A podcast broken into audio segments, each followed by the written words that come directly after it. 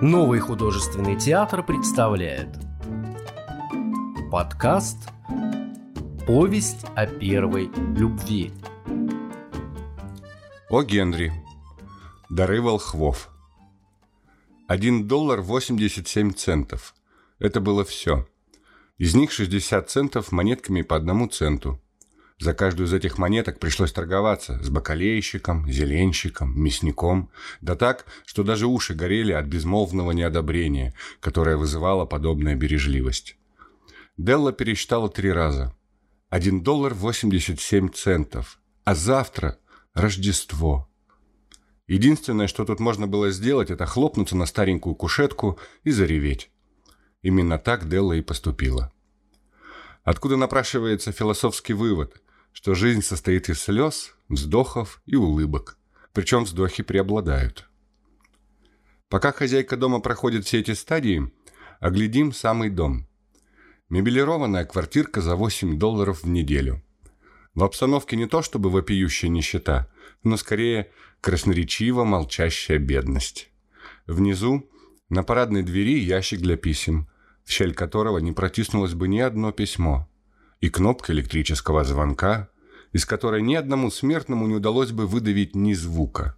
К всему присовокуплялась карточка с надписью «Мистер Джеймс Деллингхэм Юнг». Деллингхэм развернулась во всю длину в недавний период благосостояния, когда обладатель указанного имени получал 30 долларов в неделю. Теперь, после того, как этот доход понизился до 20 долларов, буквы в слове Деллингхэм потускнели – словно не на шутку задумавшись, а не сократится ли им в скромное и непритязательное «Д». Но когда мистер Джеймс Деллингхэм Юнг приходил домой и поднимался к себе на верхний этаж, его неизменно встречал возглас «Джим!» и нежное объятие миссис Джеймс Деллингхэм Юнг, уже представленной вам под именем Деллы. А это, право же, очень мило. Делла кончила плакать и прошлась пуховкой по щекам. Она теперь стояла у окна и уныло глядела на серую кошку, прогуливающуюся по серому забору вдоль серого двора. Завтра Рождество, а у нее только один доллар 87 центов на подарок Джиму. Долгие месяцы она выгадывала буквально каждый цент, и вот все, чего она достигла. На 20 долларов в неделю далеко не уедешь. Расходы оказались больше, чем она рассчитывала. Расходами всегда так бывает. Только доллар 87 центов на подарок Джиму. Ее Джиму. Сколько радостных часов она провела, придумывая, что бы такое ему подарить к Рождеству. Что-нибудь совсем особенное, редкостное, драгоценное. Что-нибудь хоть чуть-чуть достойное высокой чести принадлежать Джиму. В простенке между окнами стояло трюмо. Вам никогда не приходилось смотреться в трюмо восьмидолларовой мобилированной квартиры – очень худой и очень подвижный человек может, наблюдая последовательную смену отражений в его узких створках, составить себе довольно точное представление о собственной внешности. Делли, которая была хрупкого сложения, удалось овладеть этим искусством. Она вдруг отскочила от окна и бросилась к зеркалу. Глаза ее сверкали, но с лица за 20 секунд сбежали краски. Быстрым движением она вытащила шпильки и распустила волосы. Надо вам сказать, что у читы Деллингхэм Юнг было два сокровища, составлявших предмет их гордости. Одно – золотые часы Джима, принадлежавшие его отцу и деду, а другое – волосы Деллы. Если бы царица Савская проживала в доме напротив, Делла, помыв голову, непременно просушивала бы у окна распущенные волосы, специально для того, чтобы заставить померкнуть все наряды и украшения ее величества – если бы царь Соломон служил в том же доме швейцаром и хранил в подвале все свои богатства, Джим, проходя мимо, всякий раз доставал бы часы из кармана специально для того, чтобы увидеть, как он рвет на себе бороду от зависти. И вот прекрасные волосы Деллы рассыпались, блестя и переливаясь, точно струи каштанового водопада. Они спускались ниже колен и плащом окутывали почти всю ее фигуру. Но она тотчас же, нервничая и торопясь, принялась снова подбирать их. Потом, словно заколебавшись, с минуту стояла неподвижно, и две или три слезинки упали на ветхий красный ковер.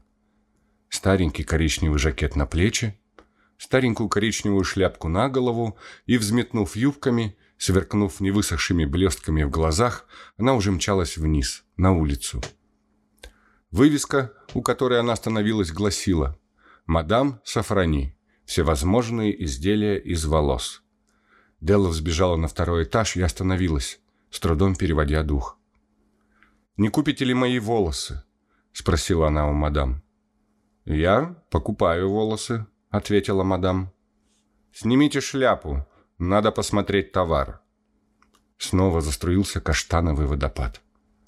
«Двадцать долларов», — сказала мадам, привычно взвешивая на руке густую массу.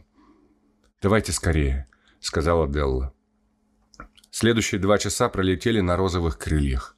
Прошу прощения за избитую метафору. Делла рыскала по магазинам в поисках подарка для Джима. Наконец, она нашла. Без сомнения, это было создано для Джима, и только для него. Ничего подобного не нашлось в других магазинах. А уж она все из них перевернула вверх дном. Это была платиновая цепочка для карманных часов. Простого и строгого рисунка. Пленявшая истинными своими качествами, а не показным блеском. Такими и должны быть все хорошие вещи. Ее, пожалуй, даже можно было признать достойной часов – как только Делла увидела ее, она поняла, что цепочка должна принадлежать Джиму. Она была такая же, как сам Джим. Скромность и достоинство. Эти качества отличали обоих. 21 доллар пришлось уплатить в кассу, и Делла поспешила домой с 87 центами в кармане. При такой цепочке Джиму в любом обществе незазорно будет поинтересоваться, который час. Как невеликолепны были его часы, Осмотрел он на них часто украдкой, потому что они висели на дрянном кожаном ремешке. Дома оживление Деллы поулеглось и уступило место предусмотрительности и расчету. Она достала щипцы для завивки, зажгла газ и принялась исправлять разрушения, причиненные великодушием в сочетании с любовью. А это всегда тягчайший труд, друзья мои, исполинский труд. Не прошло и сорока минут, как ее голова покрылась крутыми мелкими лакончиками, которые сделали ее удивительно похожей на мальчишку, удравшего с уроков. Она посмотрела на себя в зеркало долгим, внимательным и критическим взглядом. «Ну», — сказала она себе, — «если Джим не убьет меня сразу, как только взглянет, он решит, что я похожа на харистку с Кони-Айленд. Но что же мне было делать? Ах, что же мне было делать, раз у меня был только доллар и 87 центов? Семь часов, кофе был сварен, раскаленная сковорода стояла на газовой плите, дожидаясь бараньих котлеток. Джим никогда не запаздывал. Делла зажала платиновую цепочку в руке и уселась на краешек стола поближе к входной двери. Вскоре она услышала его шаги снизу на лестнице и на мгновение побледнела – у нее была привычка обращаться к Богу с коротенькими молитвами по поводу всяких житейских мелочей, и она торопливо зашептала. «Господи, сделай так, чтобы я ему не разонравилась». Дверь отворилась, Джим вошел и закрыл ее за собой. У него было худое, озабоченное лицо. Нелегкое дело в 22 года быть обремененным семьей. Ему уже давно нужно было новое пальто, и руки мерзли без перчаток. Джим неподвижно замер у дверей – Точно сеттер, учуявший перепела. Его глаза остановились на Делли с выражением, которого она не могла понять. Ей стало страшно. Это не гнев, не удивление, не упрек, не ужас, ни одно из тех чувств, которые можно было бы ожидать. Он просто смотрел на нее, не отрывая взгляда, а лицо его не меняло своего странного выражения. Делла соскочила со стола и бросилась к нему. «Джим! Милый!» — закричала она.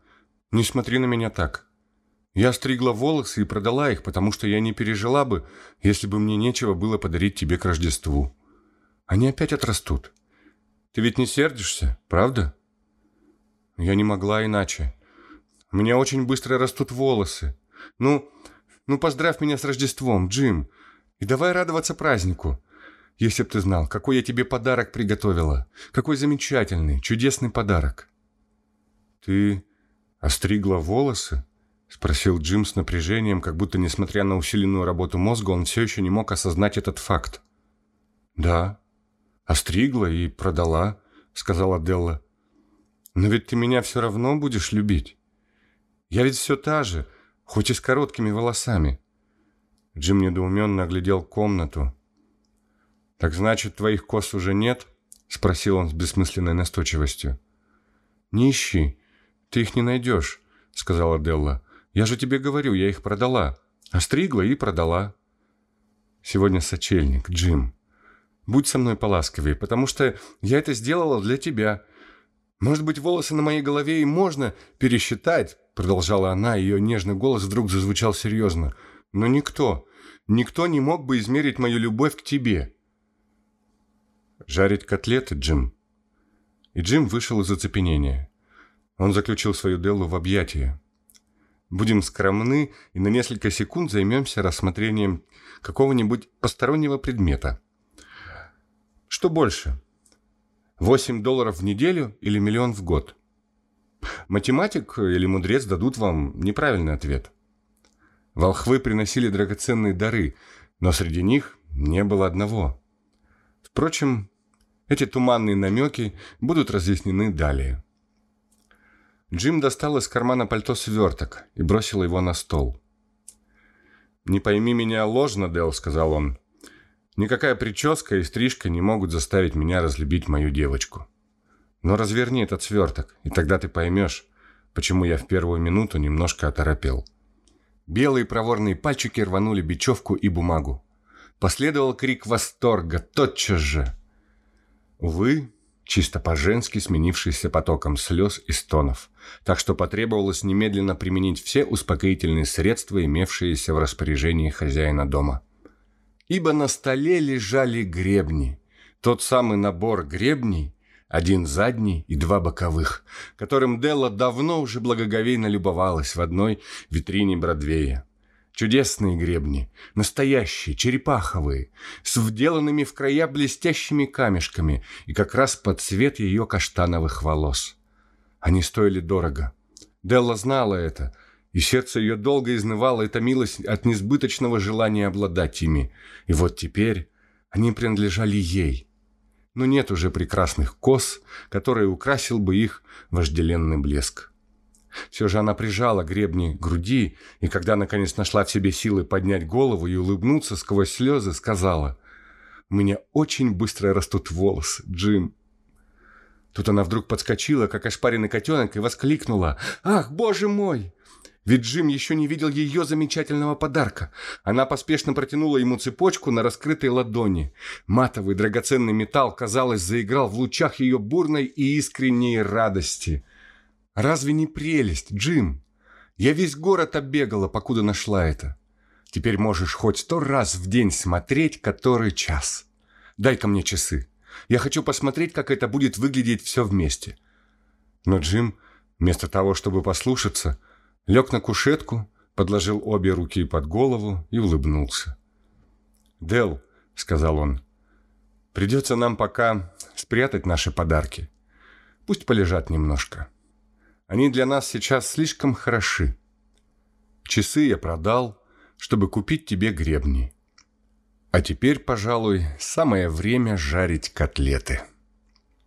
Волхвы, те, что принесли дары младенцу в яслях, были, как известно, мудрые, удивительно мудрые люди. Они-то и завели моду делать рождественские подарки. И так как они были мудры, то и дары их были мудры. Может быть, даже с оговоренным правом обмена в случае непригодности. А я тут рассказал вам ничем не примечательную историю про двух глупых детей из восьмидолларовой квартирки, которые самым немудрым образом пожертвовали друг для друга своими величайшими сокровищами. Но да будет сказано в назидании мудрецам наших дней, что из всех дарителей эти двое были мудрейшими. Из всех, кто подносит и принимает дары, истинно мудры лишь подобные им. Везде и всюду. Они и есть волхвы. Другие выпуски подкаста ищите в популярных библиотеках подкастов по поисковому запросу «Сказки на день», а также в социальных сетях в группах нового художественного театра, где найдете еще много чего интересного.